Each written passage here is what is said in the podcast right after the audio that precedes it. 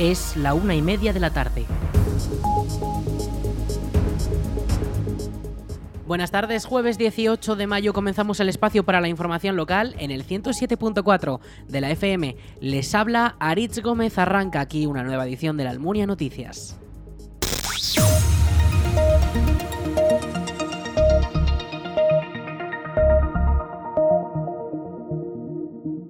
La Diputación de Zaragoza ha adjudicado el contrato de conservación y mejora de sus carreteras por un total de 4,3 millones de euros. Las empresas ganadoras ahora serán las responsables de los trabajos de mantenimiento de las vías provinciales durante los próximos dos años.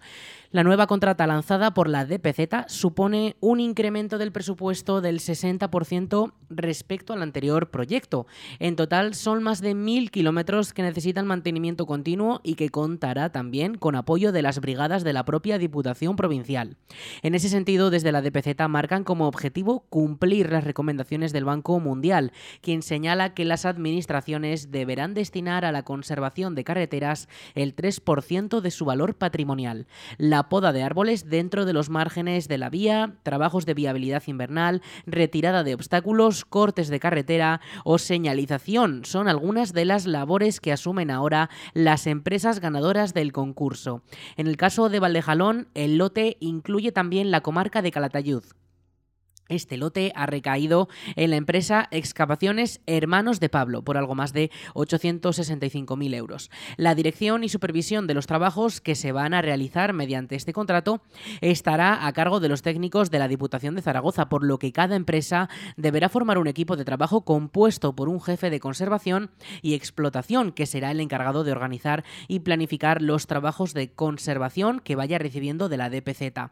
Además, también se exigirá un encargado con experiencia en obras de ingeniería civil o de conservación y explotación viaria y los medios auxiliares y maquinaria necesarios para realizar los trabajos. La denominación de origen cariñana protagoniza el décimo de la lotería de este jueves con un precio de 3 euros y una imagen de un viñedo con los característicos suelos pedregosos de la denominación y también el nuevo logotipo rediseñado con motivo del 90 aniversario, 6 millones de décimos repartidos por todo el país dan protagonismo a la marca que también engloba los vinos producidos en Alpartir y Almonacid de la Sierra.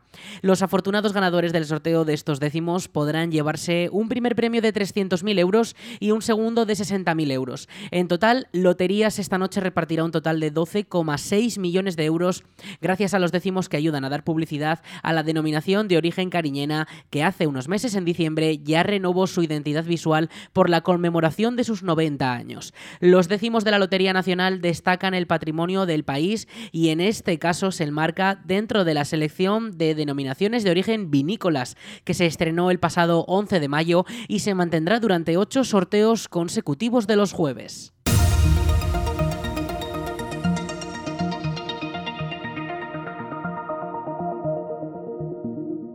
La Almunia contará con un polígono más grande sin que suponga un coste para el municipio y creará nuevos puestos de trabajo con el arrendamiento de suelo con derecho a compra. El ayuntamiento ha sacado a subasta 15 hectáreas de suelo urbanizable en el Monte de la Cuesta para captar nuevos proyectos industriales vinculados a la economía circular mediante la fórmula de arrendamiento con opción de compra. Con este sistema, el consistorio pretende conseguir que las características de la parcela se adapten a las necesidades de la empresa adjudicada y garantizar el equipamiento de servicios del nuevo terreno urbanizado. Las licitaciones comprometen al adjudicatario a construir su proyecto industrial y a realizar con sus propios medios la planificación y urbanización del terreno. Así, debe hacerse cargo de la redacción de los documentos de planeamiento y ejecutar la red viaria, las cesiones de suelo para aparcamientos, los servicios y las zonas ajardinadas. Solamente en urbanización se estima que puede haber una inversión de un millón de euros a la que se suma la instalación de la empresa, el arrendamiento de la parcela y una posible compra. A cambio, la empresa puede disponer de una parcela con forma y disposición plenamente ajustada a su proyecto. La parcela ofertada se encuentra en la parte trasera del polígono La Cuesta 1, de forma que lo conectará con la variante de la carretera A122 que rodea Calatorau. Así, esta iniciativa creará nuevos accesos y mejorará la accesibilidad del polígono, haciéndolo más atractivo para la implantación de nuevas empresas. El Ayuntamiento de la Almunia ha informado de que la próxima renovación del documento nacional de identidad se podrá realizar el próximo jueves 25 de mayo. Los interesados podrán hacerlo de 10 a 11 y media de la mañana en el Salón de Plenos del Ayuntamiento de la Almunia. Para poder renovar el DNI es necesario pedir cita previamente en las oficinas municipales o llamando por teléfono al 976 600 076. El horario de atención al público es de 10 de la mañana a 2 de la tarde. Repetimos el teléfono 976 600 076.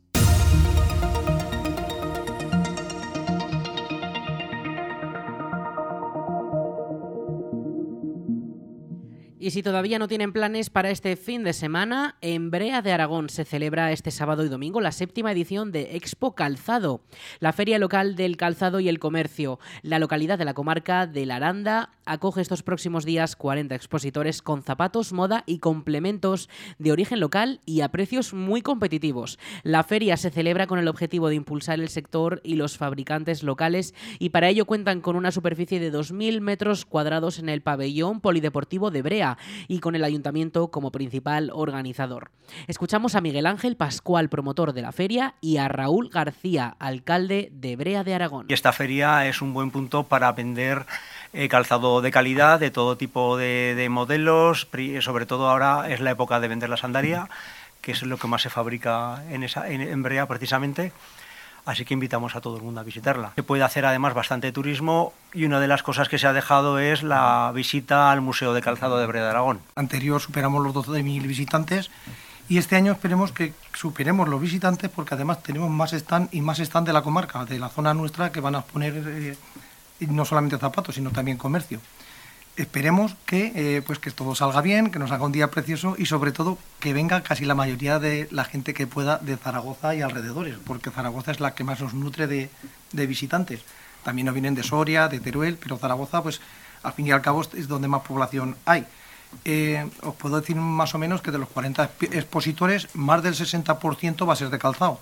Entonces creo que vamos a estar bien representados por parte de, las fábricas que, nos quedan aún en la comarca. El calzado es el principal motor económico de la localidad y de toda la comarca. El Aranda quiere mostrar a todos sus visitantes la gran variedad de calzado para todo tipo de personas. Además, el evento cuenta con el apoyo de la Diputación de Zaragoza. Escuchamos al diputado provincial Alfredo Zaldívar. En el territorio sigue existiendo el viaje de propio que llamamos aquí en, esta tierra a Illoe Cabrea a la zona a comprar calzado y qué mejor ocasión que este fin de semana 20-21 de mayo para aprovechar y visitar una bonita feria y aparte pues comprar calzado, que es lo que se debe hacer. El horario de apertura es de 10 y media de la mañana a 2 de la tarde y de 4 y media a 9 de la tarde. Pero no solo se pretende demostrar el potente sector del calzado de la zona, sino también el turismo. Por ello, coincidiendo con Expo Calzado, se han organizado visitas guiadas para conocer el Museo del Calzado de Brea de Aragón o el Castillo del Papa Luna en Illueca. Para ello, se recomienda reservar plazas en los teléfonos de la Oficina de Turismo Comarcal en Illueca y de la Comarca de la Aranda. La Diputación de Zaragoza ha abonado ya a los 292 ayuntamientos de la provincia toda la anualidad 2023 del Plan Unificado de Subvenciones.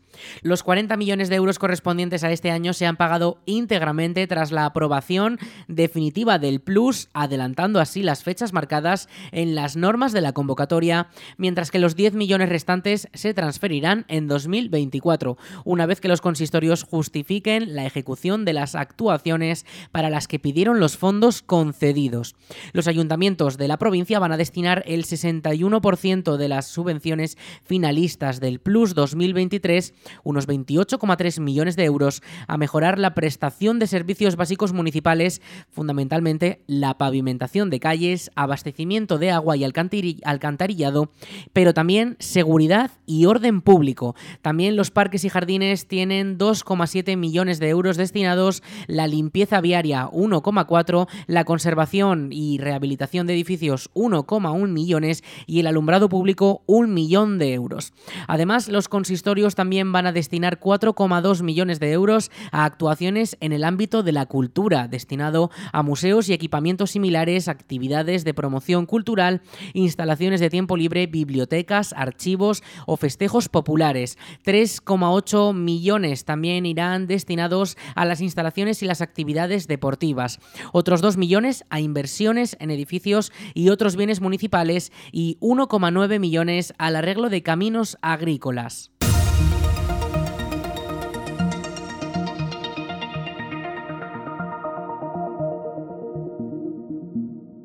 Los vecinos de la provincia podrán descubrir el patrimonio de nuestros pueblos con rutas gratuitas de autobús. La Diputación de Zaragoza ha impulsado este proyecto en el que durante siete domingos de mayo y junio se podrán disfrutar de tres recorridos, de los cuales uno incluye la comarca de Valdejalón.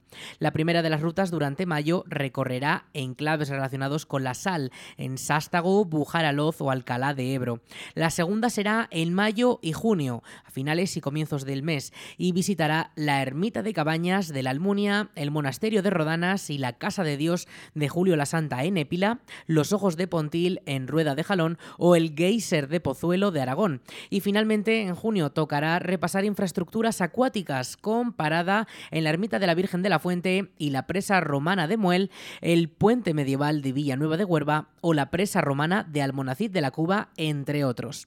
Estas visitas salen desde Zaragoza capital a las 10 de la mañana para volver a las 6 y media de la tarde y requieren inscripción previa. Además, ya avisan desde la DPZ de que no incluye la comida, por lo que cada asistente deberá llevar sus propios planes para comer. Toda la información en la web de la Diputación, dpz.es. La agrupación de voluntarios de protección civil para preventivos y emergencias en Valdejalón ha comenzado su periodo para alistarse como voluntario. Desde protección civil se realizan labores como atender las emergencias, ayudar a las autoridades en la organización de eventos también o incluso formarse para prevenir riesgos y estar preparado en cuanto a seguridad. Desde la agrupación de Valdejalón buscan nuevas incorporaciones para poder aumentar los recursos humanos y llegar a todos los eventos y emergencias donde puedan ser necesarios en toda la comarca. Más información sobre cómo hacerse voluntario de protección civil en el correo voluntarios.valdejalón.aragón.es y en el perfil de Facebook Protección Civil Valdejalón.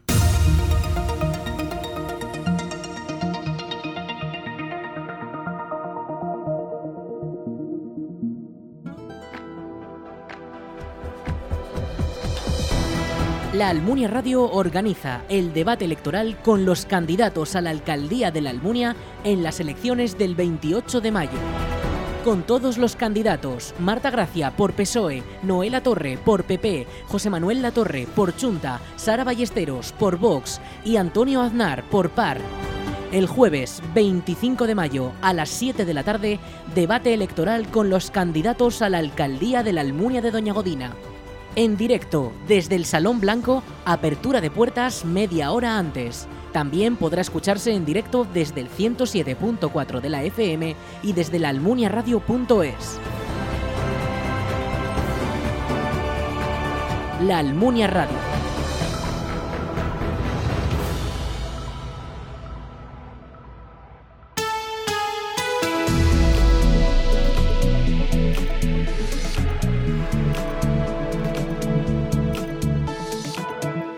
Con el tiempo. Este jueves 18 de mayo tenemos una máxima de 20 grados y la mínima esta próxima madrugada se va a mantener en torno a los 11 grados. Los cielos hoy por la mañana ya los hemos tenido despejados, pero se van a ir cubriendo poco a poco, ya que mañana viernes vamos a tener prácticamente todo nubes eh, en el cielo. Eh, no se esperan precipitaciones mañana, pero sí de cara al domingo y también de principios de la semana que viene. Mañana viernes, de como decimos, esos cielos cubiertos, las máximas se mantienen en los 21 grados, ese, en ese descenso de temperaturas que estamos eh, notando ahora recientemente en estos días y se va a mantener así hasta el fin de semana, hasta comienzos de la semana que viene también. el sábado 20 grados de máxima, misma situación, podría caer alguna precipitación muy leve y el domingo vuelve el sol, pero por la tarde vuelve también esas lluvias, aunque de carácter muy leve según avanza la Agencia Estatal de Meteorología. El lunes sí que podríamos tener lluvias más consistentes, un 80% de probabilidad de precipitaciones y ya iremos notando ese ascenso de las temperaturas máximas. Las mínimas sí que se mantendrán en torno a esos 12-13 grados, eh, rondando esa media ahí por las noches, pero las máximas no llegarán a los 30, casi casi se quedarán ahí rozándolos.